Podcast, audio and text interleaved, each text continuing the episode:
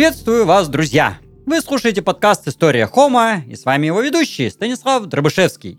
Мы будем говорить об истории Хома от начала и до конца, от А до Я, от Альфа до Омеги. Этот проект создан в студии подкастов Red Barn. Итак, приступим.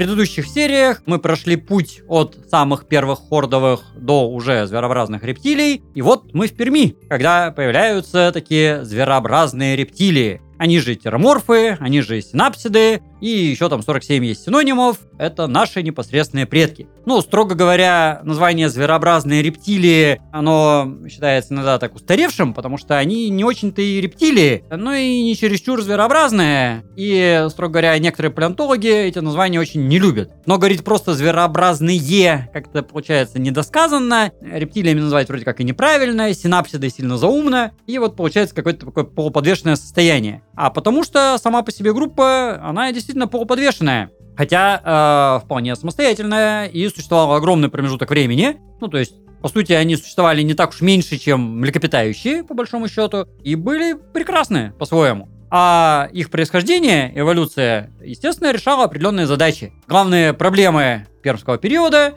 это холод и сухость, потому что в это время э, континенты сложились на экваторе, перегородили экваториальные течения, и это привело к оледенению. Климат стал холодный. Зверюшки, которые жили по краям этой самой Пангеи, вот этого суперконтинента, испытывали неприятности. Э, им нужно было хорошо и быстро нагреваться холодными утрами и эффективно оставать горячими полуднями. Для рептилии это сверхзадача, на самом деле. Ну, нормальная стандартная рептилия, она холоднокровная, и она зависит от окружающей температуры. Она может очень легко перегреться и очень легко замерзнуть. Ну, конечно, по-своему они к этому приспособлены, они просто впадают в какой-нибудь анабиоз там, да, и лежат замороженные, или наоборот там на, солнышке и просто не двигаются, и им хорошо. Ну и жрут они немного, э, могут долго голодать, но на такой основе что-то сильно продвинутого и не сделаешь. Поэтому, собственно, эти самые рептилии до сих пор рептилиями остаются. А наши предки были не таковы, потому что наши предки эти проблемы порешали собственными способами. Для начала они усилили обмен веществ, а усиленный обмен веществ в холодный период – это наше все. Для этого есть много всяких частных как бы моментов. Для начала надо потреблять много-много вещества и энергии. Надо много хорошо есть. Для того, чтобы много и хорошо есть, нужно добычу догонять, до нее добегать. Для этого меняются ручки-ножки. Конечности э, располагаются более вертикально. Ну, пусть не так еще, как у современных млекопитающих, но тем не менее тело приподнимается над землей, и прыткость все-таки возрастает. Кроме прочего, мы это знаем по следам этих зверообразных рептилий, где уже может не быть отпечатков пузика и хвоста. То есть вот они уже тюкали на этих своих лапках. А дальше меняются челюсти радикальным образом. То есть если раньше задача была просто ухватить и проглотить, и зубы выполняли роль просто цеплялок, чтобы добыча не вырвалась, то теперь челюсти могут рвать, они могут жевать и приобретают способность двигаться не только вверх-вниз, но и вправо-влево а височные окна превращаются в скуловые дуги, ну, вернее, как бы дуги-то и были, но они были нижние, а становятся боковыми, и выносят точку приложения силы, э, жевательной мускулатуры, в стороны, и мышца двигается уже не вверх-вниз, а еще и вправо-влево по диагонали, и челюсть двигается справа налево, обеспечивая жевание. Ну, а хорошо пережевывая пищу, ты помогаешь обществу. Это известный тезис. И тогда в пережеванном виде пища гораздо лучше усваивается. Ну, чтобы еще к тому же она вся попадала в рот, добавляются щеки и губы. Известный феномен, что крокодилы, например, порядка трети, а то и двух третей еды теряют. Когда они кого-то ловят, они могут ухватить, могут даже оторвать кусок, там, вертясь э, вокруг своей оси. Но вот э, многие части своей добычи они просто теряют, потому что у них нету щек. А зверообразные рептилии это обрели. Кстати, мы это знаем по увеличенному количеству кровеносных сосудов на их челюстях. Ну, то есть это иннервация, кровоснабжение, собственно, вот этих самых губ и щек. Меняются зубы радикальным образом, потому что если у нас еда уже какая-то такая нестандартная, и надо ее по-разному хватать, долго держать и жевать, то зубы дифференцируются, и зубная система становится гетеродонтной, то есть состоящей из разных классов. Передние зубы резцы предназначены для откусывания, потом появляются здоровенные клыки, огромные для, собственно, раздирания и протыкания, и, кстати, иногда даже и не одна пара, но в итоге все равно приходит к одной паре, так экономнее. Но поначалу иногда довольно страшные возникали версии. И заклыковые зубы, ну пусть поначалу они еще не делятся на премоляры и маляры, но, по крайней мере, они уже могут быть жевательные. Такие уплощенные, широкие, чтобы пережевывать. Ну, кстати, подобные варианты возникали иногда и у амфибий даже, и у разных рептилий, у тех же динозавров, но у них они никогда не стали определяющими для большой категории таксономической, да, там для класса. А у зверообразных рептилий и у млекопитающих это уже определяющий признак. Ну, неспроста одно из очередных названий этой группы это зверозубые рептилии, потому что их зубная система уже, да, похожа на нашу. Ну, пусть не сразу. У первых там каких-нибудь пеликозавров там зубы еще довольно простые были, но тем не менее. Ну, а если мы добычу хватаем, долго держим во рту и еще и жуем э, боковыми движениями, то хорошо бы эти зубы закрепить. И появляются корни зубов довольно-таки основательные, ну, чтобы зубы не выпадали при боковых нагрузках. Ну, а через некоторое время это приводит к проблеме замены зубов, потому что если зубы, ну, такие простецкие, как бы рептилийные, э, без особых корней, то они могут легко выпадать, легко вырастать, и проблем никаких нет. Ну, это и у рыб, у амфибий, у рептилий это стандарт. А вот у зверообразных рептилий, продвинутых и уже млекопитающих, такая постоянная смена полиофиодонтия, если выражаться по-умному, становится уже невозможной, потому что зубы имеют смысл только в паре, верхние с нижними. Если одной стороны не хватает, да, там он заменяется, то и противоположный зуб теряет свой смысл, потому что его назначение это жевательное. И к тому же, если есть здоровенный корень, а зуб выпал, то это получается большая ранка. И туда может попасть инфекция, да, там может как повредиться, это неприятно. Поэтому часто менять зубы уже нехорошо. И тогда лучше бы сделать зубы надежные, большие, с большой эмалью, да, и долговечные. Ну, очень мало смен. Там молочная смена, постоянная смена. Ну, там не обязательно в таком варианте, там могло быть по-другому как-то. Ну, у современных млекопитающих даже бывает по-разному. Но по стандарту это так. Одна смена как бы детская, одна взрослая. И э, если сделать зуб прочный, ну и он там несколько лет выдержит, ну а зверюшка, она там, как правило, не так уж долго живет, ну даже если 30 лет, как современный человек, например, да, ну, на 30 лет хватает. Ну, пусть, к сожалению, выпадает. По себе знаю, у меня уже половины нет. Мне больше даже не только 30, а 40. Э, ну, людям столько жить не положено. Это минус. Э, но у зверообразных рептилий с этим проблем не было. Еще пока. Но это задача потребить еду.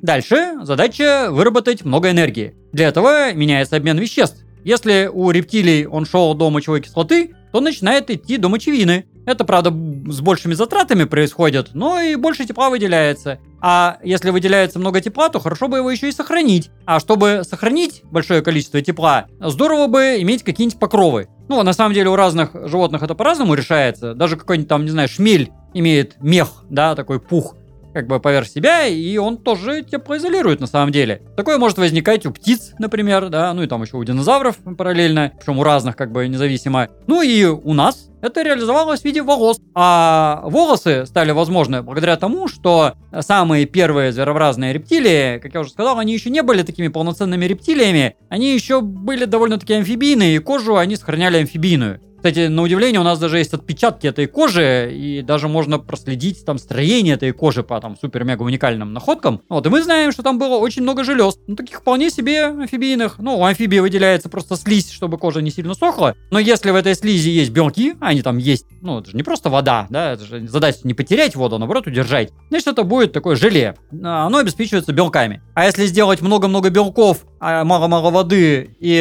эти белки э, сделать очень плотными, то получается, что кожа как бы потеет белками. И это, собственно, уже есть волос. То есть вот оно как бы сухой пот, он вылезает, вылезает, вылезает, и все никак не отваливается, а воды там нету вообще. Это, собственно, уже есть волос. А, кроме прочего, э, если есть такой отросточек на коже, то он еще и тактильную функцию выполняет. Можно чувствовать поверхностью тела. Ну и некоторые такие волоскоподобные штуки становятся специализированными вибрисами. И мы опять же знаем, что зверообразных рептилий они были Потому что, опять же, в тех местах, где у современных э, млекопитающих есть вибрисы, ну, на мордочке преимущественно, да, у этих зверообразных рептилий увеличенные отверстия для нервов и сосудов. То есть они получали много информации извне, через вибрисы у них были усики, как у котика. Ну, правда, там такие были котики немножко оригинальные, но тем не менее. А вот это вот увеличение тактильности, это, между прочим, э, прямой путь к усложнению мозга. Потому что количество информации возрастает там на порядки, на самом деле. Ну, а кроме того, мы знаем, что у них усилилось и обоняние, вообще-то. Ну, обоняние усилилось, правда, потому что немножко ухудшился слух, потому что они стали приподниматься на ножках, и челюсть оторвалась от земли, а у рептилий звук-то на ухо передается с нижней челюсти, а на нижнюю челюсть с земли, потому что они мордочкой-то лежат на земле. А наши предки стали бодрее, стали приподниматься, челюсть от земли оторвалась, да к тому же челюсть двигается справа налево, и барабанную перепонку крепить сразу на челюсть как-то нехорошо, она просто порвется. Тогда барабанная перепонка от челюсти отделяется, и задние косточки челюсти тоже отделяются от челюсти, становятся слуховыми косточками, и нарастает наружное ухо, и строение уха невероятно усложняется, то есть появляется наружное ухо, ну, можете себя там похлопать сбоку. Барабанные косточки, э, ну, их не надо трогать, они глубоко, не ковыряйтесь э, отвертками в ушах. Ну, молоточек наковальня добавляются, а стремечко уже было. Но вот это все мега усложнение и утяжеление слух-то не совершенствует. И у современных э, млекопитающих, у человека в том числе, слух не лучше, чем у какой-нибудь там ящерицы. И даже змея, у которой ушей вообще нету, в принципе, и то слышит просто поверхностью тела, потому что она лежит на земле. И колебания просто на пузо передаются. Такой индейский способ, да, там приложить ухо к земле, о, там бизоны, там какие-нибудь ковбои скочут. Это как бы рептилийная версия. А у наших как бы эта способность потерялась немножечко и компенсировалась как раз обонянием. Вот. Ну и, кстати, зрением в том числе, зрение стало, наверное, немножко получше. Ну, хотя тоже не факт, но может быть. Поначалу, по крайней мере. А вот это увеличение количества информации, естественно, не могло не сказаться на строении мозга. И мозг начинает расти. И мы это знаем по черепным коробкам этих самых зверообразных рептилий. И у них э, мозговые коробки активнейше растут. Если сравнить с какой-нибудь рептилией, того же даже времени пермского, да, или там триасового даже, у зверообразных рептилий мозги намного больше. И особенно там велики именно обонятельные луковицы. Ну, они все-таки меньше, чем у современных млекопитающих, но тенденция уже была.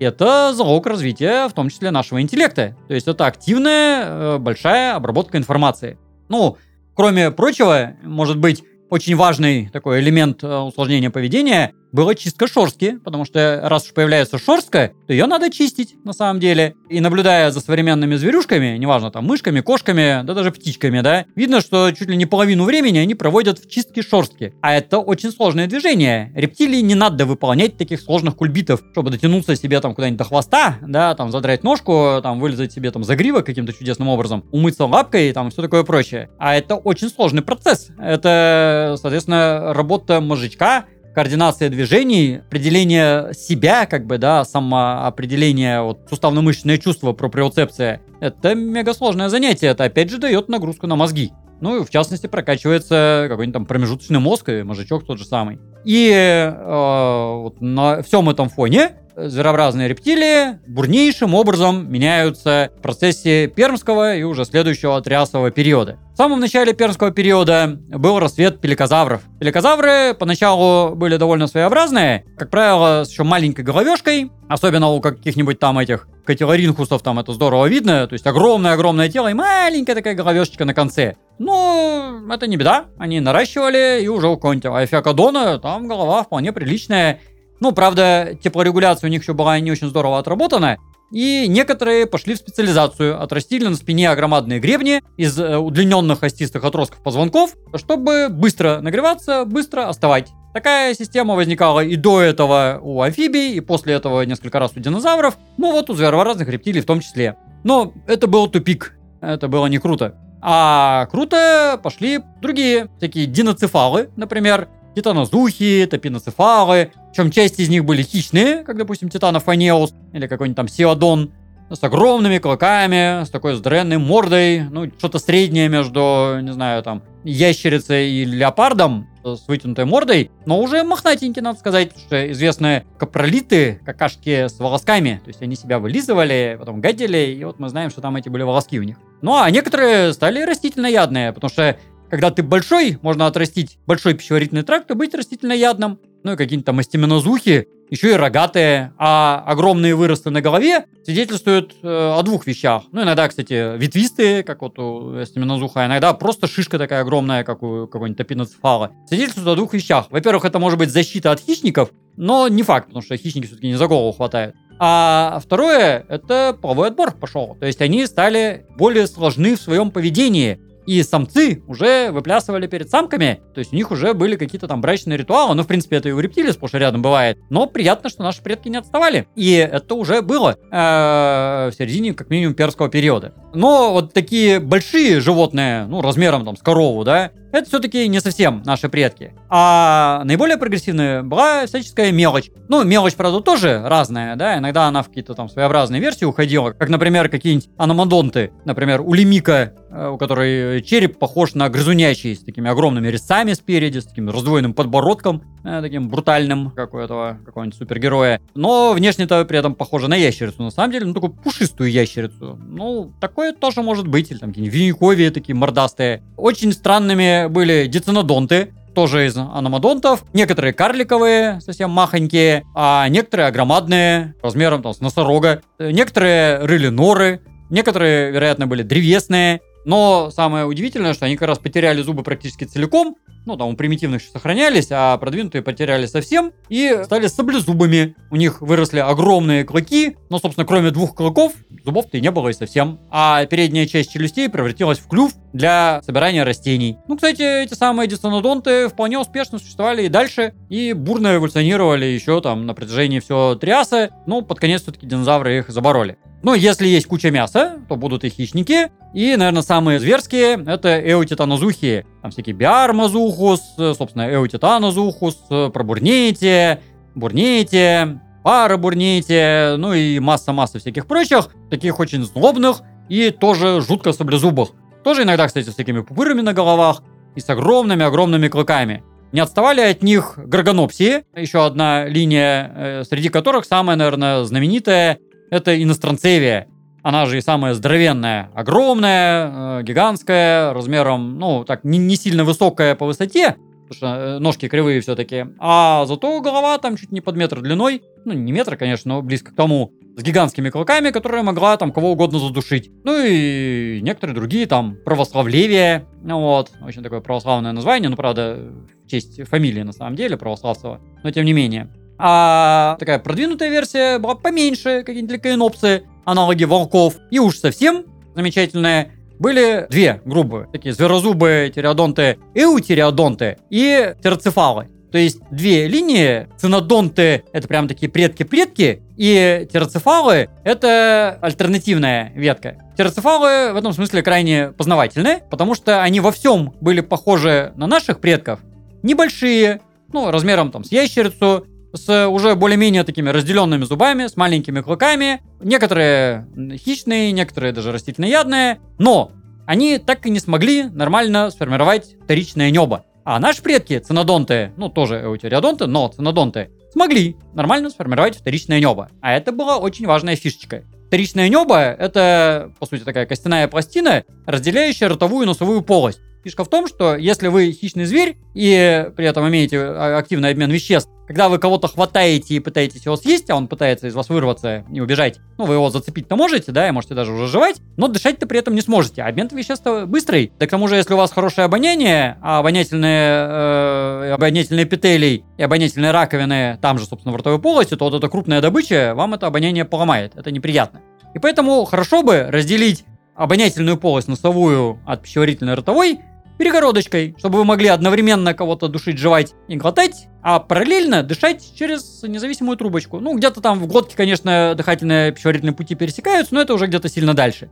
А передними частями челюстей можно держать. И хорошо бы, что вот эта вот перегородочка возникла, и хааны, внутренние носовые отверстия, уползли как можно дальше назад вот эта дыхательная трубка от ноздрей до хан, до, собственно, носоглотки, было как можно более длинной и независимой от ротовой полости. Вот по чисто техническим причинам терцефалы нормально этого так и не достигли. Как-то не задалось у них. Поэтому, кстати, они сплошь рядом были как раз растительноядные. Иногда довольно крупные, кстати говоря. А цинодонты достигли. И уже в лице э, позднеперских каких-то там двиней или процинозухосов это уже почти-почти млекопитающие. Ну, такие прям не совсем, но уже почти-почти-почти. То есть пушистенькие, маленькие, ну, если посмотреть на них, это что-то среднее между буразубкой и каким-нибудь утконосом. Ну, даже, наверное, современный человек бы принял скорее за буразубку, ну, хотя иногда довольно крупную, но это все-таки еще рептилия. И с наибольшей вероятностью они все еще откладывали яйца. Ну, по крайней мере, судя по тому, что современные утконосы этим занимаются, видимо, и тогда они это делали.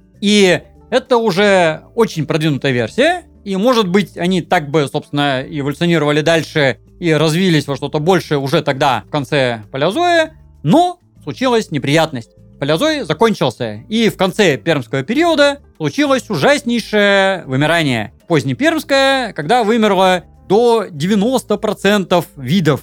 Ну, в море там 96% видов вообще сгинуло с концами.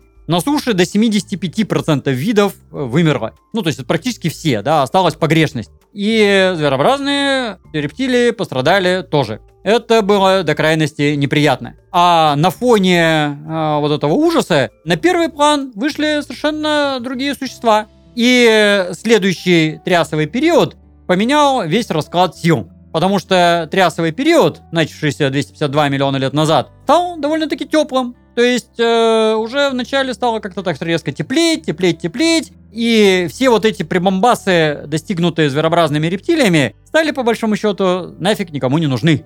Потому что когда тепло, то зачем иметь теплокровность, активный обмен веществ? Это что только лишние затраты энергии? Нафига? И на первый план выходят рептилии, ну такие стандартные рептилии, которые уже чуть ли там не вымерли, где-то на экваторе сидели, а тут получают новое дыхание. Они, конечно, тоже от вымирания пострадали, но, тем не менее, снова вдыхают полной грудью, и появляются всякие там проколофоны, черепахи, ихтиозавры в морях, какие-нибудь там толотозавры, хупихзухи какие-то непонятные, там плакодонты бронированные, нотозавры такие с ужасными совершенно челюстями зазубренными, клювоголовые, уже такие более-менее нормальные ящерицы, всякие там трилофозавры, какие-то очень странные мелкоголовые, протерозавры с длинными шеями, с какими-то там странными зубами, странными конечностями, лангвисквамы с чешуей на спине, всякие там козизавры, шаровипситериксы, летающие на крыльях, сделанных из задних ног, то есть какого только бреда не появлялось. Растительноядные ринхозавры с огромными такими клювами, челюстями, с огромными жевательными зубами, которые очень сильно потеснили децинодонтов. Ну, внешне они, кстати, были очень даже и похожи. Вот, но децинодонты были теплокровные, им надо было много есть. А ринхозавры были э, хладнокровные, им надо было гораздо меньше есть. Это такие овечки трясового периода.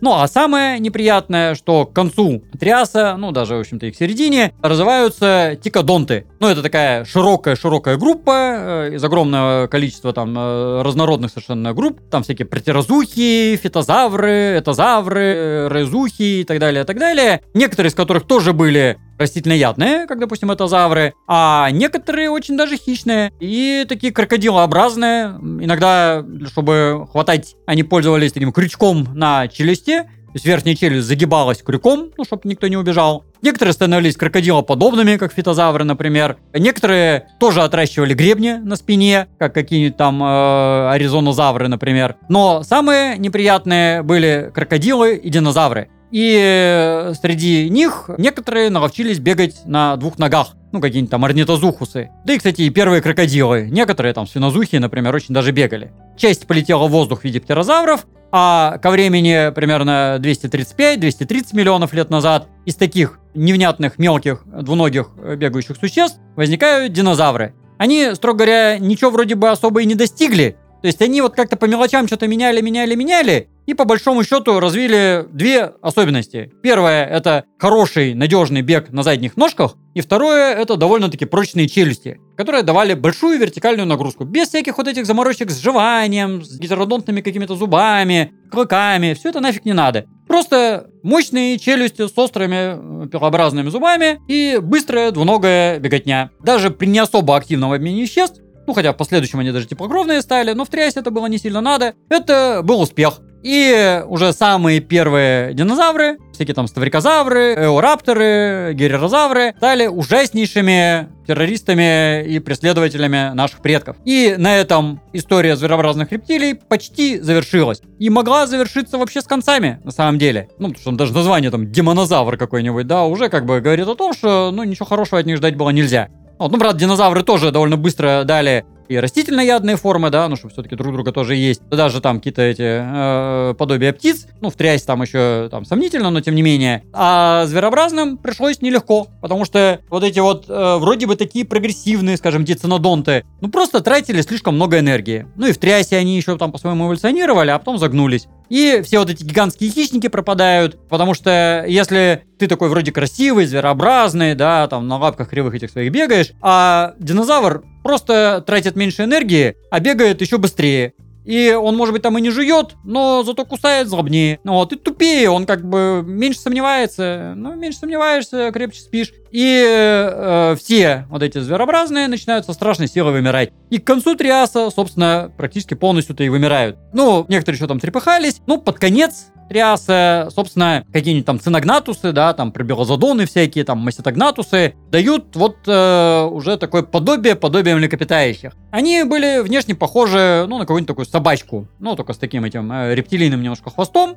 опять же, все еще из кладущие наверняка, но уже с подвижным поясничным отделом позвоночника и на довольно-таки вытянутых ножках. Вот. Но, правда, по ножкам все-таки они динозаврам проигрывали, надо сказать. И э, звезда зверообразных окончательно закатилась, Э, и наше счастье, что из каких-то вот этих мелких, самых невзрачных, ущербных, отстойных э, зверообразных рептилий все-таки успели на последнем издыхании появиться млекопитающие. И 227 миллионов лет назад возникают, собственно, первые-первые млекопитающие. В лице, в частности, отдела Базилеуса. Это зверюшка, жившая 227 миллионов лет назад в Северной Америке, известная по черепу. Ну, правда, от него зубов не сохранилось, но зубы есть от других, каких-то там моргануканодонов, всяких там гондванодонов и всяких прочих. Это были крошечные зверьки размером с землеройку, очень простецкие, незамысловатые, питавшиеся очевидным образом насекомыми, ну, собственно, чем бы еще они там могли питаться. Теплокровные, но все еще и циклодущие, с кучей, на самом деле, недостатков, потому что то, что было плюсом в холодные времена э, Перми, могло стать минусом э, в жаркие периоды мезозоя, ну, э, в Триасе, в юрском периоде и в меловом. И на следующие 180 миллионов лет подряд млекопитающие попали под пету динозавров. Ты пребывали в виде вот какой-то мелочи. Они, конечно, дали довольно большое разнообразие, то есть что только там не возникало, всякие там хромииды, похожие на каких-то там этих э, полевок, допустим, да, симметродонты, что неудивительно, с симметричными зубами, всякие там водоплавающие э, зверюшки, какие-нибудь там растительноядные зверюшки, планирующие зверюшки, плавающие какие-нибудь декафостеры, допустим, да, там роющие и там кто только не возникал, но это все э, были такие полумеры. И хотя по количеству видов, строго говоря, этих самых мезозойских млекопитающих было даже больше, чем динозавров, но без слез не взглянешь. Все-таки это все вот какая-то вариация на тему землеройки, да. То есть там, конечно, мог быть какой-то там валяйте который похожий на летягу, например, да. Но это прикольно по-своему, но в принципе такая вот яйцекладущая летяга. Ну, как бы фигня. Или какой-нибудь гадрокодиум, да, у которого там черепушка меньше скрепки. Ну, это вот что это такое? И такого рода тварюшки мелкие как-то так ни шатка, ни валка эволюционировали. Из вот этого великого изобилия найти наших непосредственных предков довольно-таки сложно, надо сказать. Их видов-то полным-полно, но 99% известно по отдельным зубам, и понять, как они там между собой связаны, ну вот одного один зуб, от другого другой зуб, очень сложно. Некоторые группы, впрочем, были успешны. Допустим, многобугорчатые, которые как раз вот э, преуспели. У них стали здоровые такие, появились резцы грызущие, режущие премоляры, давящие маляры. Ну, клыки там вообще практически исчезли. И это универсальная зубная система. Вот они хорошо приспособились. То есть они еще там в середине юрского периода возникли и вплоть там чуть ли не до олигоцена дожили. Ну, они были хороши. Но, как обычно, наши непосредственные предки находились где-то на грани сознания. Какие-нибудь там фруитофостеры, амфитериумы, ну это все вариация на тему землеройки. В середине юрского периода, впрочем, они дали э, свои замечательные эффекты. В частности, 160 миллионов лет назад на территории Китая жила Юрамайя. Юрамайя замечательный зверек, очень небольшой, надо сказать, ну там сантиметров 10 от тела длиной, даже скорее меньше, которая уже зато была, видимо, плацентарной. То есть она изобрела плаценту. Ну, правда, понятно, что саму плаценту мы на отпечатке не видим, хотя отпечаток даже шорской, а, это приятно. Но у нее особенности строения зубов и вообще черепа очень-очень похожи на других плацентарных, а не похожи на яйцекладущих и сумчатых. И это здорово, на самом деле, потому что это показывает, что э, это уже новый уровень. У млекопитающих есть несколько типов размножения, вообще, на самом деле. Ну, три таких основных.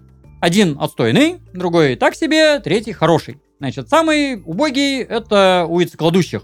Это утконосы ехидно-проехидные, где самка откладывает яйцо, из яйца вылупляется, по сути дела, эмбрион. Он убогий, несчастный, его надо долго выхаживать, причем реально долго выхаживать, кормить молоком, и с наибольшей вероятностью он на самом деле помрет. Это убогая система, вообще не очевидно, нафига и как такая могла возникнуть, потому что у рептилий это уже все было хорошо, там яйцо положил и пошел, как бы, да, вылупляется взрослый побежал.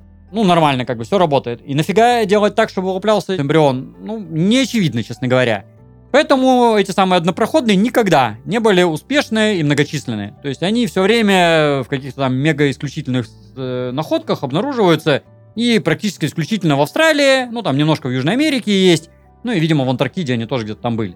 Но это как бы так, ну, пока Антарктида теплая была. А никогда распространенными не были. Значит, потом все-таки появилась чуть более продвинутая версия в виде сумчатых, где рождается тоже эмбрион, но он уже все-таки рождается, нет все-таки яйца. Его тоже надо долго выхаживать, но все-таки его самка обычно таскает на себе, сумочки, и он как-то там присасывается к соску и все-таки имеет какой-то шанс на выживание. Но все равно с наибольшей вероятностью помрет. Главная это как бы проблема здесь в том, что детеныш сделан э, из мамы и из папы. И у него генетика и того и другого. Поэтому, когда он еще развивается внутри самки, достигает маломальски значимого размера, возникает иммунный ответ этой самой самки на этого самого детеныша, потому что он уже другой, а обмен-то веществ большой, и иммунитет гораздо лучше, чем у рептилий. И поэтому этот ребенок отторгается, собственно, рождается, вот недоделанный еще там в виде эмбриона. Ну, смертность велика. А мегапрогресс совершился как раз вот у этой самой Юра Майе 160 миллионов лет назад, когда появилась плацентарность. А это куда как более продвинутая версия. Потому что плацента чудесный орган, сделанный и из ребенка, и из матери, который разграничивает ребенка и мать, одновременно их же и соединяет, и гасит вот этот самый иммунный ответ. То есть с помощью желточного мешка и алантоиса там создается такая система передаточная от ребенка к хориону, а хорион это производная ворсинчатой оболочки, то есть исходно трофобласта, который у рептилий скорлупа. То есть, по сути, у нас плацента сделана, по большому счету, из скорлупы. Вот, ну, только такой уже не деревянный, как бы, да, а гибкой с ворсинками, за счет которых э, ребенок получает много питательных веществ, но за счет, опять же, там всяких гормонов, типа там прогестерона какого-нибудь, да, давится иммунный ответ, и мать не отторгает ребенка, и он рождается хоть в какой-то степени доделанным.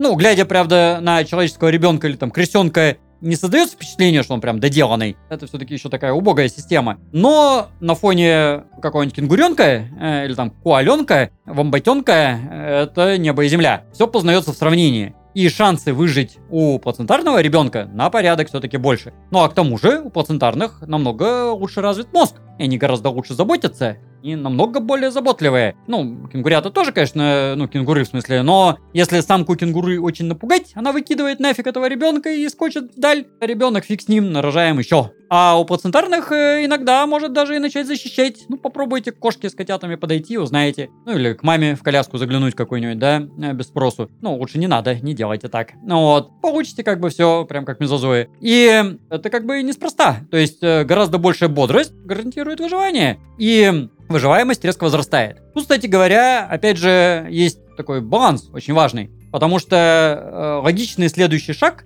рожать уже работоспособного ребенка. Ну, чтобы прямо родил, и он уже готовый. Это реализовалось, на самом деле, у копытных животных. Когда рождается какой-нибудь там теленок же ребенок, который с момента рождения уже встает на ножки, уже чуть ли там не траву пытается жевать. Ну, а глядишь там через сколько-то эволюционных там э, стадий и начнет жевать. Но тогда нету детства почти. Ну, то есть он уже как бы готовый, да, и у него нету надобности там чему-то особо учиться. И вот если бы такая система возникла еще в мезозое, мы бы опять же разумными не были. Потому что залог нашей разумности это долгая долгое детство, когда на нашу голову много всего запихивается.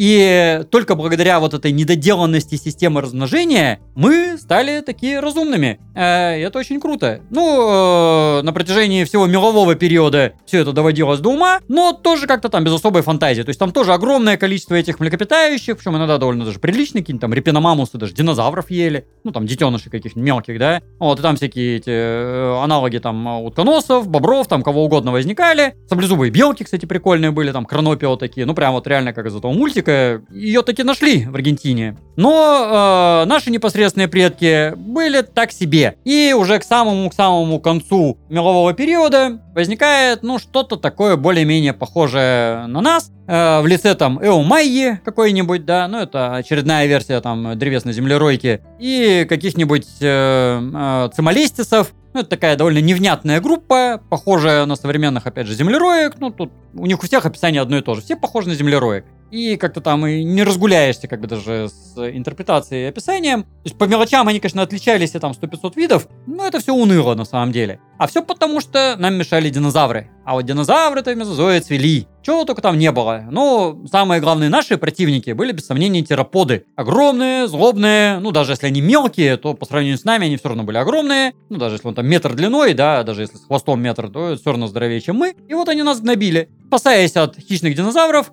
Наши предки ныкались где-то в лесной подстилке, в траве, в темноте, ночные стали, потеряли цветное зрение практически полностью, ну, по крайней мере, красный цвет потеряли, ультрафиолет потеряли, но зато нюхали и слышали хорошо. Э, это факт, потому что вибрисы у них развились, обоняние прогрессировало, с этим все прекрасно. Ну и лазать они неплохо научились. Потому что для мелкой зверюшки размером всю, уже опять же, землеройку, жизнь э, на земле и жизнь на дереве это одно и то же. Потому что когда э, размером 2 сантиметра бегаешь по земле и на твоем пути травинка, то это все равно, что на твоем дереве баобаб. Э, разницы никакой, в принципе. Э, ну, потому что перелезать через травинку все равно надо хвататься ручками, там, цепляться и все такое. И к самому уже концу мелового периода появляются уже такие нормальные древесные твари, похожие на приматов. То есть первые приматоморфы и один единственный зуб, но очень важный зуб из Монтаны, принадлежащий Пургаториусу, который знаменует уже совершенно новый этап,